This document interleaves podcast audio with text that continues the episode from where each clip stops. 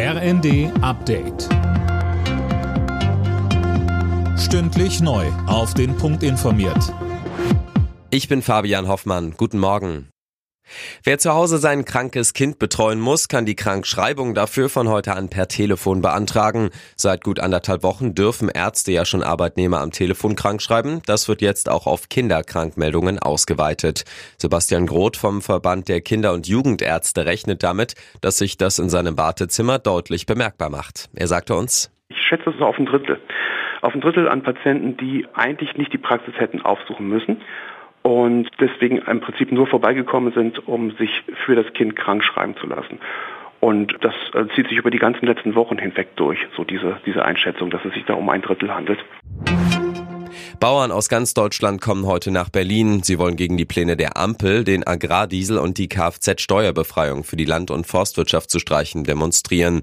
Die Großdemo findet am späten Vormittag am Brandenburger Tor statt.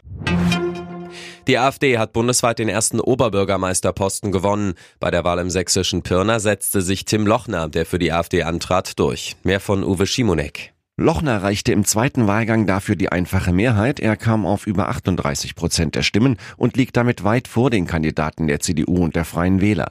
Damit besetzt die AfD nun zwei kommunale Spitzenposten in Deutschland. Im Juni hatte Robert Sesselmann die Landratswahl im thüringischen Kreis Sonneberg gewonnen.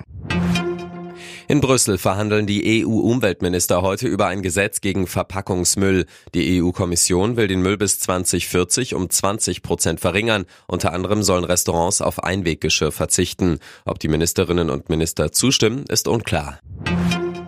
In der Fußball-Bundesliga bleibt Bayern München Leverkusen auf den Fersen. Gegen Stuttgart stand für den Rekordmeister am Ende 3 zu 0. Zuvor hatte Leverkusen seine Tabellenführung mit einem 3 zu 0 gegen Frankfurt gefestigt. Außerdem hat Freiburg mit 2 zu 0 gegen Köln gewonnen. Alle Nachrichten auf rnd.de